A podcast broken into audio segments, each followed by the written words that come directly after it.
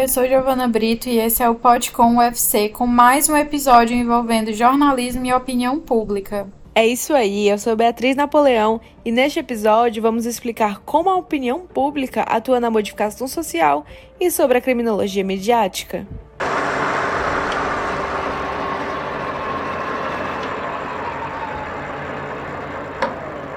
Começando pelo básico, o que é a opinião pública? Se considerarmos a opinião pública como o posicionamento da maioria da população sobre um determinado tema, nós podemos colocá-la como sendo o somatório de opiniões dos cidadãos da sociedade. Giovana, isso dá uma dimensão, e em termos práticos, temos como exemplo o caso do Muro de Berlim a opinião pública mundial decidiu que seria benéfico unir a Alemanha na década de 1990. Para falar sobre esse assunto, nada melhor que entender que a criminologia midiática tem um papel fundamental na nossa sociedade.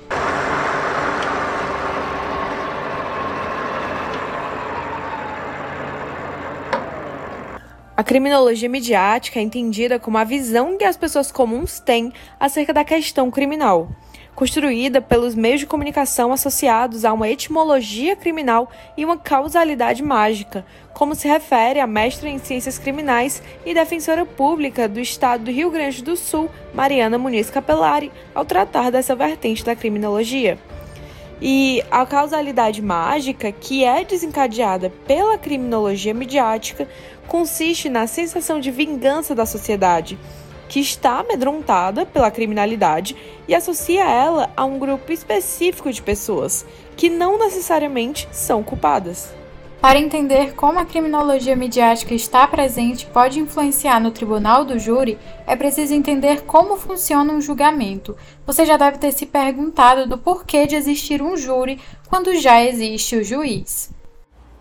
Bem, o juiz possui o papel de julgar o acusado com base no confronto de defesa e acusação e estipular a pena baseada na decisão do júri.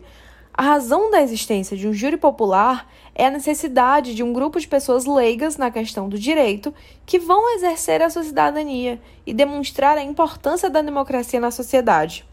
Isso porque os tribunais permitem que o réu seja julgado por seus semelhantes.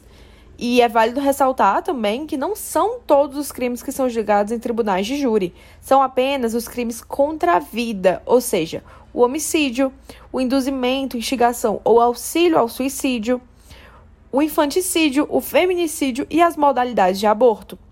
Isso tudo de acordo com o artigo 121 ao artigo 148 do Código Penal. No texto Julgando pela Capa, sobre como a relação entre a cobertura da criminalidade pela mídia e dureza na sentença, de Itaí Ravid, o autor ressalta que antigamente os meios de comunicação eram pouco numerosos e assim se ocasionava um maior controle da mídia sobre as opiniões populares.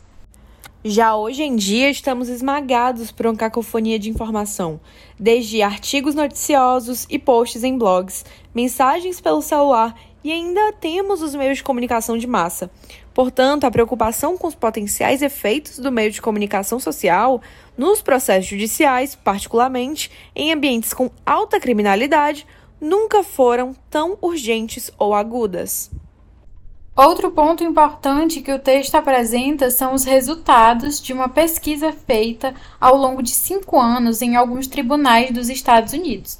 A pergunta levantada foi se as alterações na cobertura do crime ao longo do tempo podem explicar as alterações na duração de penas impostas aos infratores. O autor encontrou que o aumento ou queda da cobertura midiática é quase sempre seguida de um aumento ou queda na severidade da punição. Outro artigo interessante quando falamos da relação entre júri e mídia é a utilização dos meios de comunicação social e seus impactos na percepção do crime, atitudes de sentença e política de crime, de três pesquisadores alemães.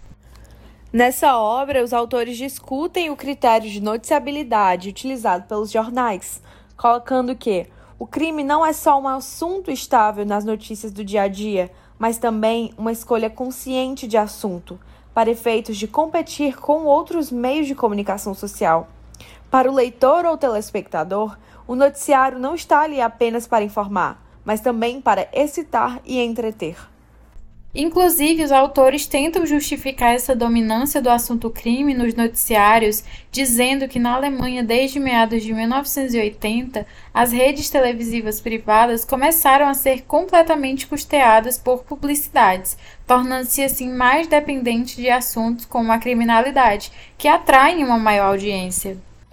Para comprovar esse fator, eles descobriram que apenas entre 1985 e 1995, a porcentagem de programas direcionados à criminalidade foi de 3,5% para 15,4%. Isso para as redes televisivas privadas, enquanto nas públicas foi identificada uma redução de 11,3% para 9%. Neste estudo, foi identificado um aumento no apelo social por sentenças mais duras, que corresponde à crescente presença de programas policiais, e a opinião pública prevaleceu. Em 1990, o Parlamento Federal Alemão promulgou uma lei que valeria para os tribunais dos jovens, que aumentava as possibilidades de encarceramento abolia sentenças em aberto e restringia o uso da prisão preventiva para jovens delinquentes. Basicamente, a nova lei não trouxe nada mais do que penas mais severas. Assim, nós podemos ver o conceito da criminologia midiática de modo contextualizado. Uma população que se sente amedrontada com a criminalidade mostrada na TV e sente a necessidade de vingança. E claro, os estudos apresentados até agora usam como exemplo o fim do século XX, no qual, até então, os meios de comunicação eram bastante centralizados, proporcionando uma maior concentração sobre o que era consumido pela audiência. Hoje, com a crescente diversificação dos meios de comunicação e também uma alta quantidade de programas jornalísticos voltados para a cobertura policial, é inevitável para que uma parcela considerável da população as notícias ali veiculadas ganhem adesão e um forte envolvimento por parte da sociedade. E com isso, a ação dos juízes acaba sendo influenciada, visto que uma característica do jornalismo contemporâneo é não se ater apenas aos fatos, mas também apresentar uma interpretação daqueles fatos. Encarando esses fatores, nós podemos compreender que os fatos, ao terem passado por um processo interpretativo, abandonam a sua forma imparcial e são apresentados na visão daqueles que o veiculam, com claro privilégio da parte acusatória. É através desses processos que a criminologia midiática cria uma realidade, na qual existe dois grupos opostos: o grupo das pessoas decentes, que é constantemente aterrorizado, pelo segundo grupo, o dos criminosos. Segundo a advogada brasileira Isabela Rodrigues dos Santos, ocorre uma desumanização desse segundo grupo, sendo atrelado a ele um potencial para a violência que o torna não merecedor de qualquer forma de empatia, criando assim uma rachadura no princípio da imparcialidade.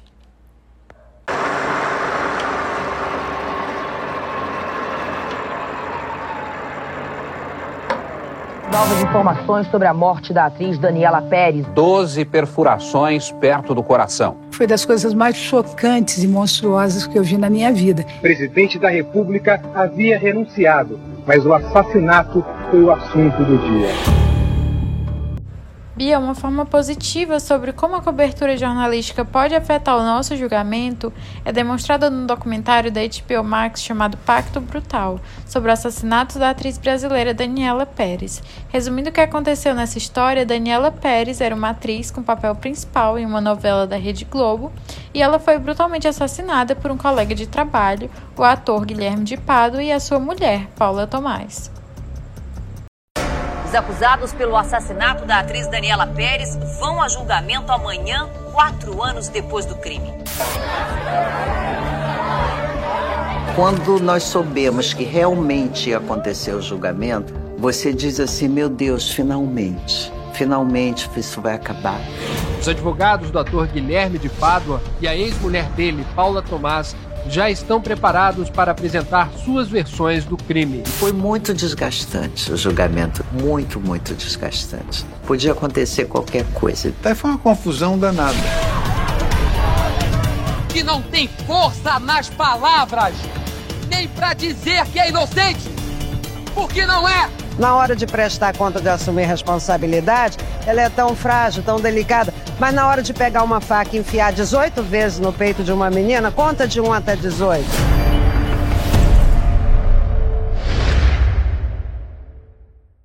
A mãe da vítima, a escritora Glória Pérez, decidida a mudar a lei de crimes hediondos no Brasil, que classifica alguns crimes como inafiançáveis e sem possibilidade de relaxamento ou suspensão da prisão, e alguns desses crimes são a tortura, o tráfico de drogas e homicídio.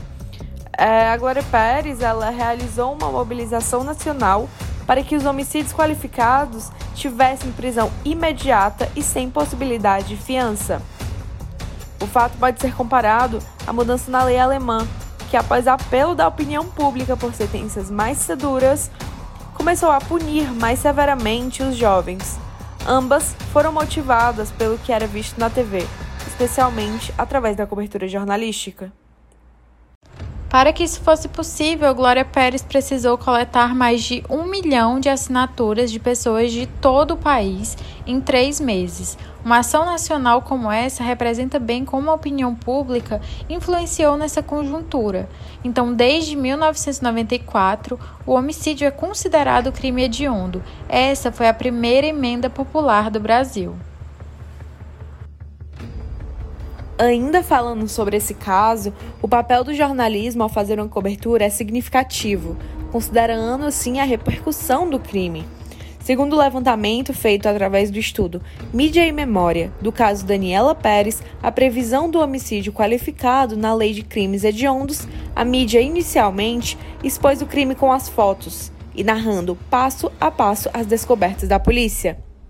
A causa apontada para a morte foram 16 ou 18 golpes de punhal.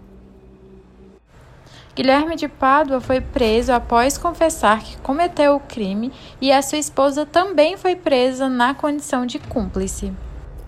O mesmo artigo traz a visão de Morris Halbox, citando: segundo Halbox, as recordações individuais são construídas por uma indução daquilo que os outros levam a rememorar e os grupos dos quais se toma parte oferecem a cada momento os meios de reconstrução da memória, ao passo em que o indivíduo adote o ponto de vista desses grupos. Ou seja, um gatilho traz uma memória, e cada indivíduo tem a sua memória individual acerca da situação. Entretanto, os grupos, e no caso da Daniela Pérez, os jornais, reproduzem algo tantas vezes até que aquele ponto de vista seja a memória acerca daquele caso. A exemplo disso, nós podemos falar sobre como os veículos tornaram esse um problema nacional, evidenciando que um crime de tamanha magnitude desestabiliza as relações sociais e, ainda assim, oferece ao assassino um lugar nos holofotes para contar sua versão da história descaracterizando o ocorrido para dar lugar ao papel de ator bem-sucedido que era. Em uma das manchetes do jornal Folha de São Paulo, publicada em 30 de dezembro de 1992, traz o título Galã da novela das oito mata com tesoura a atriz Daniela Pérez. A Folha fez uma matéria contando que em 1993 o Globo Repórter transmitiu as cenas que os atores gravaram momentos antes do crime. E em 1994, o jornal O Globo publicou trechos do livro escrito pelo assassino. E isso ocasionou uma revolta dos 238 profissionais do jornal, que emitiram uma carta alegando que a posição que o jornal estava tomando assumia o romance entre a vítima e o criminoso. Fato problemático, visto que o assassinato foi planejado por Pádua e Paula Tomás, motivado por ciúmes que ela sentia do suposto relacionamento dos atores. O que pode se perceber nesse caso é como o papel da mídia pode ou não descentralizar a visão entre o assassinato e a ficção existente na novela. Houveram diversos tipos de especulações sobre o envolvimento entre as partes, misturando a vida real e a ficção. No documentário é possível ver um lado não contado até o momento. É apresentada a dor da mãe, do marido e dos amigos, além de dar profundidade a Daniela, a tornando mais relevante do que o crime que tirou a sua vida. Através da leitura de opinião pública e o poder judiciário, O Tempo do Direito e o Tempo da Comunicação, de Mônica Setter, doutora em Direito, vemos que os processos judiciais necessitam que a informação e o conhecimento se expressem de modo direto e claro. A cobertura dos casos acaba sendo a extensão do processo. Nesse artigo é possível também encontrar um ponto bastante interessante. É dito: não se pode temer a opinião pública, porque ela não existe nem como ente, nem como monstro. Ela é mutável como comunidade de intérpretes a demandar constantemente de demonstração da realidade vivida, olho no olho, como remédio para olho por olho, dente por dente. Nele, podemos entender que a opinião pública pode ser facilmente mutável, dependendo dos fatos a serem apresentados à audiência. Por exemplo, um dia, Guilherme de Pádua era um jovem ator promissor, no outro, um assassino cruel. A campanha nacional de Glória Pérez foi incitada pelos meios de comunicação de massa e, em 6 de setembro de 1994, o presidente Tamar Franco sancionou a Lei número 8.930, alterando o tratamento prisional brasileiro. Parte da população que se mobilizou por essa alteração legal, por entender que o sistema punitivo da época não estava cumprindo com o papel de contenção da violência, teve então uma vitória para essas pessoas que lutavam por um tipo de punição mais severa dos assassinatos.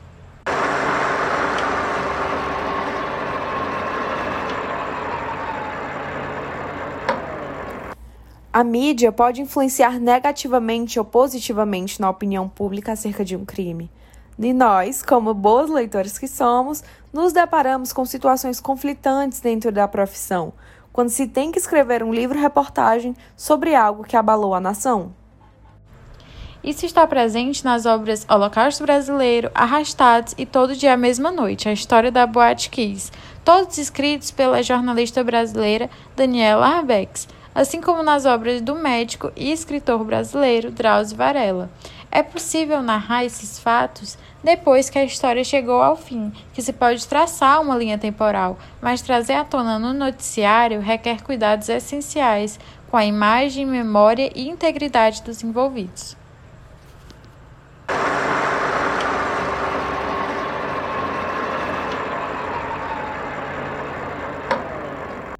Você acabou de ouvir o episódio Jornalismo e Opinião Pública: O Poder da Criminologia Midiática, uma produção de Beatriz Napoleão e Giovana Brito, para a disciplina de Teorias do Jornalismo 1 do Instituto de Cultura e Arte da Universidade Federal do Ceará, sob a orientação do professor Diógenes Licarião.